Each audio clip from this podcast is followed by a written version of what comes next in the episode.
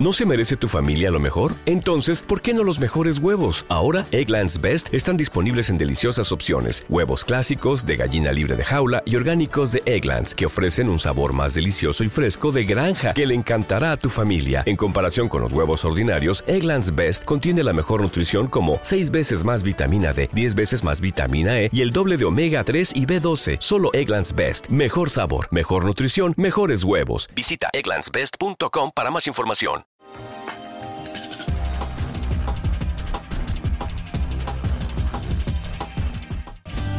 Y ahora pasamos al consejo de la palabra del Señor con Edgar Calderón. Sorpresa de liderazgo que va a impactar su vida. Estoy pidiéndole a Dios, cuando usted ore, por favor, acuérdese de mí, dígale, Señor, por favor, revélale al pastor, yo quiero comer rico, Señor, quiero comer sano, natural. Yo quiero que estos mensajes toquen mi vida. ¿Cuántos van a orar por mí? Amén, gloria a Dios. Y el día domingo, ya saben, vamos a hablar de los muertitos, ¿verdad? Muy bien, hoy vamos a hablar de la visitación. Tema de la noche, tiempo de tu visitación. Vamos a ir a Lucas, capítulo 19 y verso 44. Tiempo de tu visitación. Lucas 19, 44. Voy a hablar de la visitación porque mañana tenemos grupos familiares. Y aunque usted no me lo crea, la iglesia primitiva empezó en los grupos familiares. ¿Se acuerda usted del culto en la casa de Simeón? El culto en la casa de Saqueo, el culto en la casa de Lázaro. Bueno, nuestro Señor Jesucristo predicaba en los hogares y resucitaba muertos y sanaba enfermos. Y también, recuerde usted que era tanta la gente que se convertía que no, no, no habría templo para meterlos. Así que la iglesia se multiplicó de gran manera a través de los grupos familiares y que Jesucristo visitó las casas. Visitar es el acto de visitación. O sea, visitación es el acto de visitar. Muy bien, dice la santa palabra del Señor en Lucas 19, 44. Y te derribarán a tierra, a tus hijos dentro de ti y no dejarán en ti piedra sobre piedra por cuanto no conociste el tiempo de tu visitación. Una vez más, por cuanto no conociste el tiempo de tu visitación. Padre, en el nombre de Cristo Jesús, consagro este mensaje, Señor. Bendigo a tus hijos y te ruego, Padre, que te reveles a nosotros. Amén. Ahí sentados. Queridos hermanos, el tiempo de la visitación. Bueno, hace ya algunos años le ordenaron a los maestros de educación primaria de mi país a que hicieran un censo que fueran casa por casa y preguntara cuántos viven aquí, cuántos hombres, cuántas mujeres, la ciudad, un censo, una estadística, para ver cuántos habitantes había en el país. Pues había una maestra que era muy buena gente conmigo y no quiso ir ella a, visitar, pues porque había que pasar barrancos, ríos y todo eso. Y como yo conocía bien el cantón, la aldea, entonces me dijo, yo te pago tu día y ve tú a hacerlo. Pues yo como conocía el lugar, yo dije, ah, en dos días me lo aviento. No, visitar casa por casa, y andaba el hermano pastor como que era Judas el miércoles santo, ¿no? Es difícil, hermano, pero no hubo una casa con un croquis, con un mapa que yo pudiera dejar. No importa si estaba al pie de la montaña, tenía que llegar a esa casa. Y ahora me estaba recordando de eso porque en el tiempo de Dios hay un momento justo, aunque usted no me lo crea, que Jesús le va a visitar. Hay un momento, hay una oportunidad, hermano, en la vida. Y nadie me puede decir que no. Hay un momento en la vida en que Dios nos va a visitar. Algunos de ustedes ya recibieron la visita. Algunos de ustedes no la han recibido. Pero va a haber un momento en la vida en que van a recibir esta visita. Porque todos los siervos de Dios, los que glorificamos a Dios, los que honramos a Dios, recibimos una visita. ¿Se acuerda usted de Abraham? A la puesta del sol, a la caída de la tarde, estaba ahí sentado don Abraham cuando de repente aparecieron tres varones. Se lo voy a leer al ratito. Y sabe que la visitación dos objetivos. O Dios viene para bendecir o Dios viene para corregir. Por algo viene.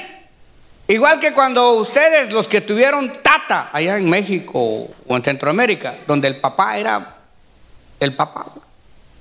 Recuerdo que yo tenía un, amigo que era diácono de la iglesia, ya grande el señor, como unos 45 años. Y un día estaba platicando el señor en el, patio de su casa cuando siente dos leñazos atrás pa, pa, y se voltea. Y ahí está la viejita de 75 años con un leño en la mano. Voltea y le dice, mamá, ¿por qué me está pegando? Y le dice, gran sinvergüenza, tenés 15 días de no ir a verme. 15 días. Y la viejita vino desde otro pueblo solo para darle dos leñazos, hermano. 15 días de no ir a ver. y yo me quedé con la boca abierta, ¿no? Analizando. Pero los padres de antes venían con dos propósitos. Venían así como la viejita a reclamar, a regañar, o venían con una mula cargada de maíz. ¿Ah? Yo me acuerdo que mi, hermano tenía un suegro, ay Dios bendiga a ese suegro, que de hecho es el abuelo de Dulce. A las 5 de la mañana sonaban los quintales de maíz o la carga de leña. Y entonces gritaba mi cuñado, mi cuñada, Papayito, espérese, ahorita le voy a dar un suatolito. Y le gritaba el ancianito, que atol, Coca-Cola quiero yo, calor tengo yo. Ya a las 5 de la mañana el viejito venía sudando, ya venía del monte, había venido a tirar la leña y aquellos todavía estaban acostados. podrían venir para traer una bendición, pero también podían venir para traer una corrección. De la misma manera, Dios un día de estos se va a pasar por su casa. Y cuando llegue y lo visite, usted no va a quedar igual. Miren, la visitación de Dios tiene muchas diferentes maneras de hacerlo. Dios le puede visitar a usted a través de un accidente. Le puede visitar a través de una enfermedad. Lo puede visitar a través de un problema. Porque dígame usted, en el momento de la tormenta, en el momento de la dificultad, accidente, enfermedad, problema, dígame usted, aún aquella gente necia que tiene el cuero como concha de tortuga, que no quiere buscar a Dios, pero en medio de una necesidad donde solamente Dios puede hacer un milagro, ¿qué va a hacer? Y ahí viene la restauración. La humillación es la antesala de la restauración. Y también Dios se puede manifestar en una bendición tremenda. Por ejemplo, aquella pareja que ya tiene 6, 7 años de casado. Nunca han tenido un niño. Y ya están hasta pensando en adoptar algo. ¿Verdad? Y cuando de repente, ay mi amor, no sé qué tengo gases, tengo un problema, va al doctor, ¿cuál gases? ¡Pum! Cayó la bendición. Esa es una visitación de Dios. Aquella visitación, hermano, que usted estuvo buscando un trabajo, un trabajo y usted no conseguía nada y de repente le cae un patrón que a usted lo trata como hijo y le paga bien y lo trata bien. Visitación de Dios, hermano. Dios lo puede visitar dándole un buen esposo, una buena esposa. Dios lo puede visitar dándole dones, dándole revelación, levantándolo en el ministerio. Dios tiene diferentes maneras de visitar.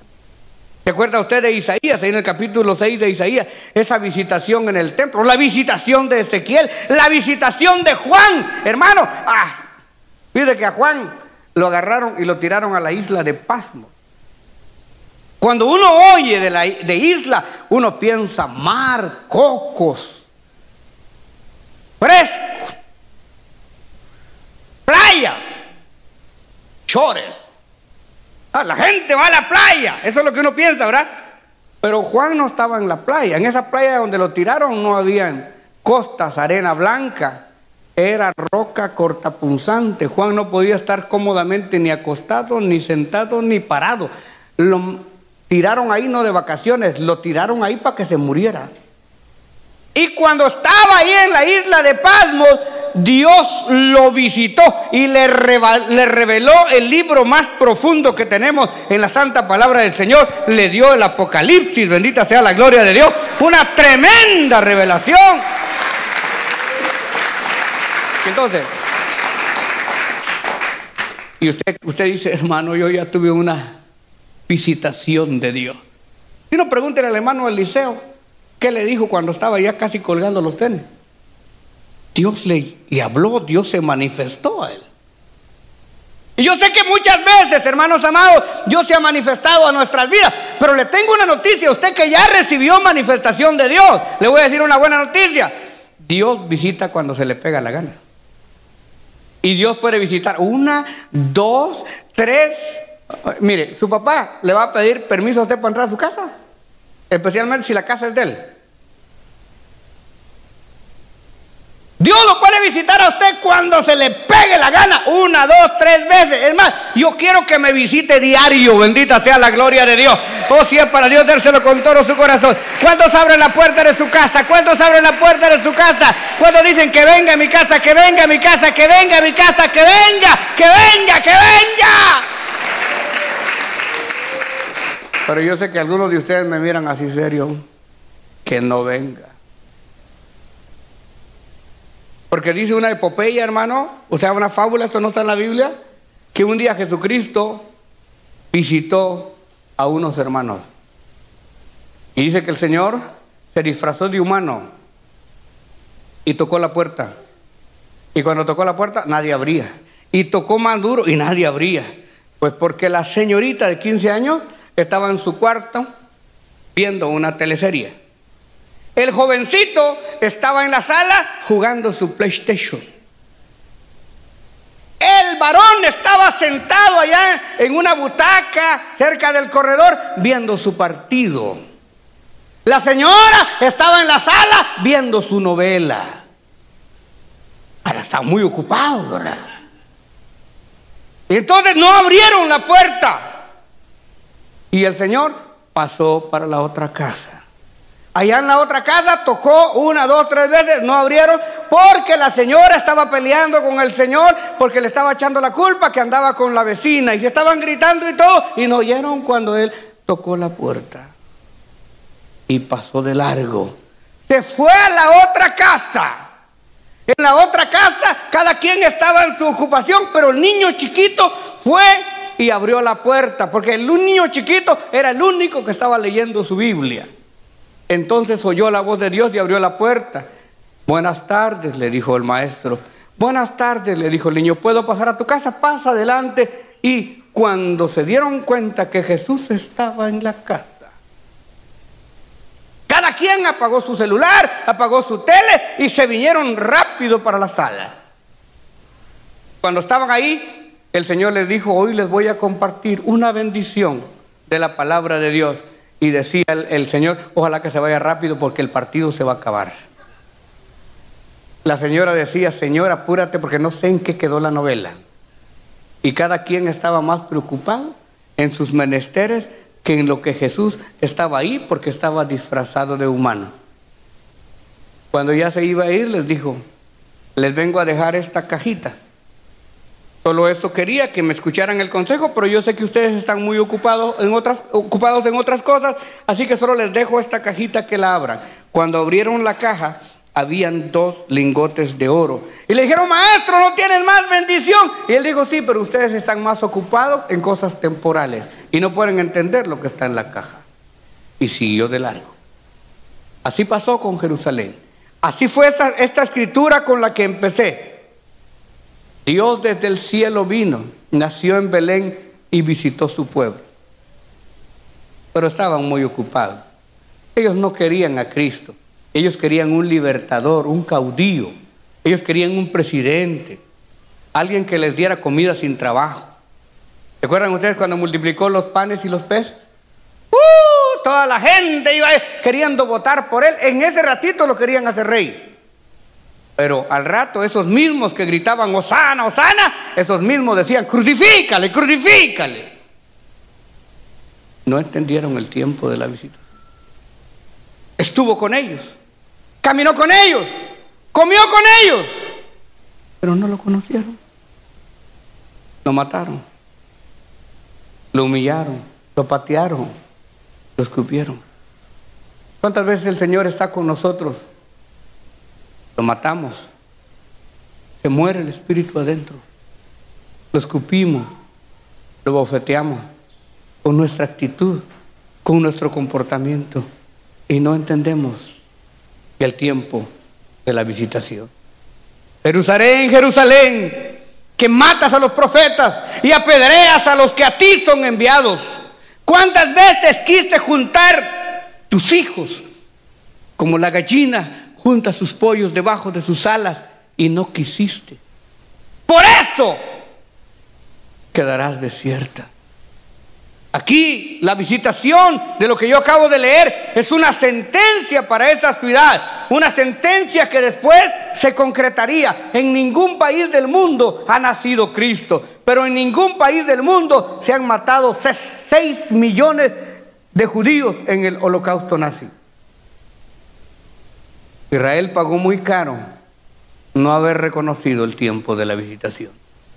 Lucas 19, 44 y te derribarán a tierra, y tus hijos dentro de ti, y no dejarán en ti piedra sobre piedra. ¿Por qué? ¿Por qué? No dice porque lo mataron, no dice porque lo crucificaron, por cuanto no conociste el tiempo de tu visitación. Por cuanto no valoraste que te llamé, te toqué, te transformé, te regeneré, te di ministerio, te puse en alto, te permití trabajar en mi obra, trabajar en mi viña. Pero lo tomaste como algo ligero, como algo que no valía la pena. Aquella persona que no conoce que es oro le dan un buen anillo y piensa que es de plástico. No valoramos lo que Dios nos da. No conociste el tiempo de tu visita. Dios da. Dios quita. Eso fue lo que dijo Job. Jehová Dios dio. Jehová Dios quitó. Primera de Pedro capítulo 2, verso 12. Dice la palabra, manteniendo vuestra buena manera de vivir entre los inconversos. Aquí dice literalmente gentiles.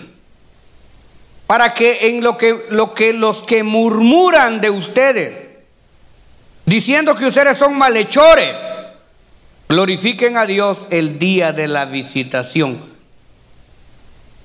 Al considerar vuestras buenas obras. Aquí está hablando entonces otra vez de la visitación que tarde o temprano va a venir sobre nuestra vida. Número 16, 29. Aquí Moisés está haciendo alarde de la visitación de Dios. En medio del desierto se levantaron Datán, Abirán y Coré, murmuraron contra Moisés, entorpecieron la mente del pueblo y querían que volvieran a Egipto. Entonces Moisés dijo, si como mueren todos los hombres, mueren estos, o si ellos al ser visitados siguen la suerte de todos los hombres, entonces Jehová no me envió.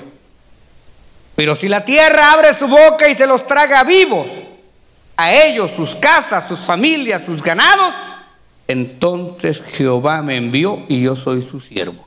Y terminando de hablar Moisés, Dios los visitó y estos fueron los primeros embajadores que fueron vivos al infierno. Tiempo de visitación. Ahora, cuando Dios viene para bendecir. Génesis capítulo 50, verso 24. Y José dijo a sus hermanos, yo voy a morir.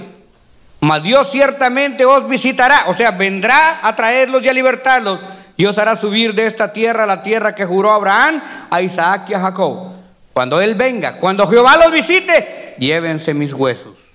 Y eso pasó así. Dios nos va a visitar. Y no solamente a nosotros. La mejor herencia que nosotros le podemos dar a nuestros hijos es la visitación de Jehová. Es que ellos sigan en sus santos caminos. Aquí dice la palabra en Génesis capítulo 8, verso primero.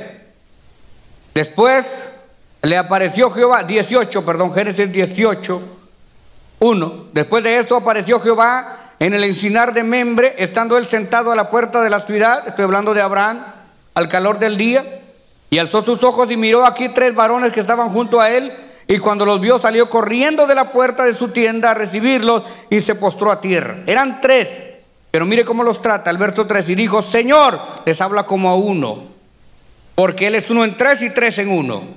Y dijo, Señor, si ahora he hallado gracia ante tus ojos, te ruego que no pases de tu siervo. Abraham identificó que aquellos tres varones eran de parte de Dios. Que se traiga ahora un poco de agua y lavad vuestros pies y recostados debajo del árbol. Y él le dijo, haz como has dicho. ¿Para qué lo visitó? Para saber que su anciana esposa tendría un hijo. Éxodo capítulo 16 y verso 10. Y hablando Aarón a toda la congregación de los hijos de Israel, miraron hacia el desierto y aquí la gloria de Jehová apareció en la nube. Dios los visitó y se manifestó desde la nube. Números capítulo 16 y verso 42. Y aconteció que cuando se juntó la congregación contra Moisés y Aarón y miraron hacia el tabernáculo de la reunión, no porque querían abrazar a Moisés, sino porque lo querían linchar. Lo querían matar. Y he aquí la nube lo había cubierto y apareció la gloria de Jehová. Aleluya. Otra visitación. Lucas capítulo 22, verso 43. Y se le apareció un ángel del cielo para fortalecerle una noche antes de la crucifixión. Hermanos amados, ¿cuándo será el tiempo de mi visitación? ¿Cuándo será el tiempo de su visitación? ¿Cuándo será el tiempo? Mire, cuando Dios dice, si estos hombres al ser visitados mueren como todos los hombres, Jehová no me ha hablado y yo no soy su siervo. Pero si la tierra se abre y se van vivos, se consumen vivos, Jehová me habló y yo soy su siervo. Está hablando de una visitación final. La visitación del día del ocaso, del día de la muerte física. ¿Cuándo le va a tocar a usted? cuando me va a tocar a mí, ese va a ser el día definitivo. Usted tiene la oportunidad hasta el último segundo de vida. Una vez idos de aquí, abrimos los ojos en el más allá y ya no hay oportunidad. Hebreo 9:27 dice, está establecido que el hombre muera una vez y después ya no hay rezos, no hay velas, no hay romerías, no hay misas, no hay responsios, el que se perdió, se perdió. Y el que se salvó, se salvó. Dios nos puede visitar muchas veces, pero va a haber una sola visitación en el último segundo de la vida, cuando realmente vamos a saber si somos oro o si somos hojarasca. Basura pues, que lleva el viento. ¿Cómo estaremos el día de nuestra visita? Hay dos visitaciones. La visitación para bendecir, la visitación para corregir, pero la última visitación, de esa depende nuestro existir. ¿Cuándo nos visitará el Señor? Hay una fecha en que nadie llegará tarde y es el día del amor. Nadie llega un minuto antes ni un minuto después, llega en el justo tiempo. Usted puede estar en, una, en medio de una balacera, le pueden poner 28 balazos, se le puede salir las Coca-Cola por todos lados. Y no es su tiempo, no se muere. Pero usted puede estar en su casa, pero si es el tiempo de su visitación, usted se acuesta, se come unas tres pupusas y no amanece el otro día. ¿Cuándo será el tiempo de su visitación? Esto es para meditarlo en este momento. Tarde o temprano Dios nos va a visitar. Y yo quiero que me visite y que me llene. Y quiero estar preparado para la visitación final. Para cuando tenga que darle cuentas de lo que me dio, de lo que puso en mis manos y de lo que quiso hacer conmigo. Hermanos, vamos a estar de pie. Conozcamos el tiempo de Dios. La Biblia dice, vosotros que podéis saber los tiempos, las razones, pueden saber cuándo va a llover, cuándo no va a llover, ¿por qué no conoces el tiempo de tu visitación? ¿Por qué no puedes entender que el Señor está cerca? Que Dios te está llamando. ¿Por qué te haces el rogado, el caprichoso, el berrinchudo? ¿Por qué? Usted no se preocupe, usted no le va a dar cuentas al pastor. Usted le va a dar cuentas al Señor. Por cuanto no conociste el tiempo de tu visitación. Alguien puede decir, Señor, visítame ahora, lléname ahora, prepárame ahora para yo estar listo para la visitación final. Todos vamos a ser visitados. Pero ahora Dios nos está visitando para lavarnos, para limpiarnos. Nos está visitando para bendecirnos. Dios nos trajo esta noche porque quiere tratar con nosotros. Porque quiere llenarnos de sí. Gracias por su sintonía y esté pendiente porque en cualquier momento podría estar con usted Edgar Calderón en Palabra Unida. Tenemos servicios todos los días a las 7 de la noche. Los viernes, vigilia y clamor bajo la unción de Dios. Los sábados y domingos, tremendas campañas evangelísticas. Y los lunes, gloriosos conciertos de alabanza con los más reconocidos intérpretes de la música cristiana. Llámenos ahora mismo 213-840-7500. 213-840-7500. Estamos esperando por usted. 213-840-7500. 213-840-7500. Palabra ungida. Tu vida cambiará.